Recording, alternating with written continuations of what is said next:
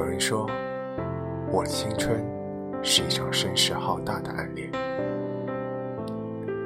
你有没有暗恋过一个人？是小心翼翼的窃喜，是一见钟情的心动，亦或是无法言说的秘密？我喜欢过这样一个少年。十七岁初的那一夜，是我日日的惊鸿。我看过春来时的万物复苏，抵不过他向我走来的激动。是一种怎样的相遇呢？你擦肩而过，我一眼万年。大概这就是故事的开始吧。春天是樱花盛开的好时节，恰如我的心，因为遇见了你。从荒芜寸草到万物生长，暗恋的种子开始播撒。我把喜欢你这件事藏进了最深处。关于我，关于你，看到他时。我的内心正在经历一场海啸。剩下的操场上，少年们挥汗如。可只要是他站立的地方，会是我目光定格之所。暗恋是什么呢？大概是看到冰淇淋，就是想到那个人甜甜的笑。大概是午后他懒洋洋地趴在桌上的睡颜。大概是手机相册里的他每一帧照片。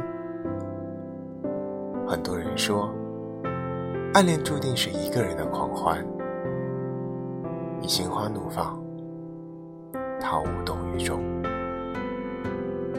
路边的枫叶慢慢的红透了，可关于那个少年的喜欢，还在继续。你开始变了。不再是每天上课打瞌睡坐在后排的女孩子了，不再是每天放学后在路边精心制造偶遇的女孩子了。